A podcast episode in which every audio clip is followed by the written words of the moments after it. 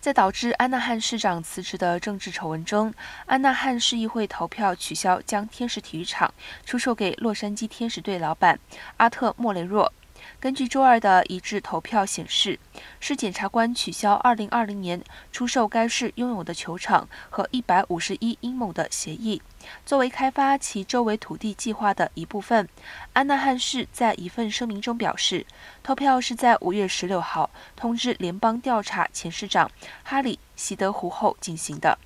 该调查源于他可能采取的与体育场选址提案有关的行动。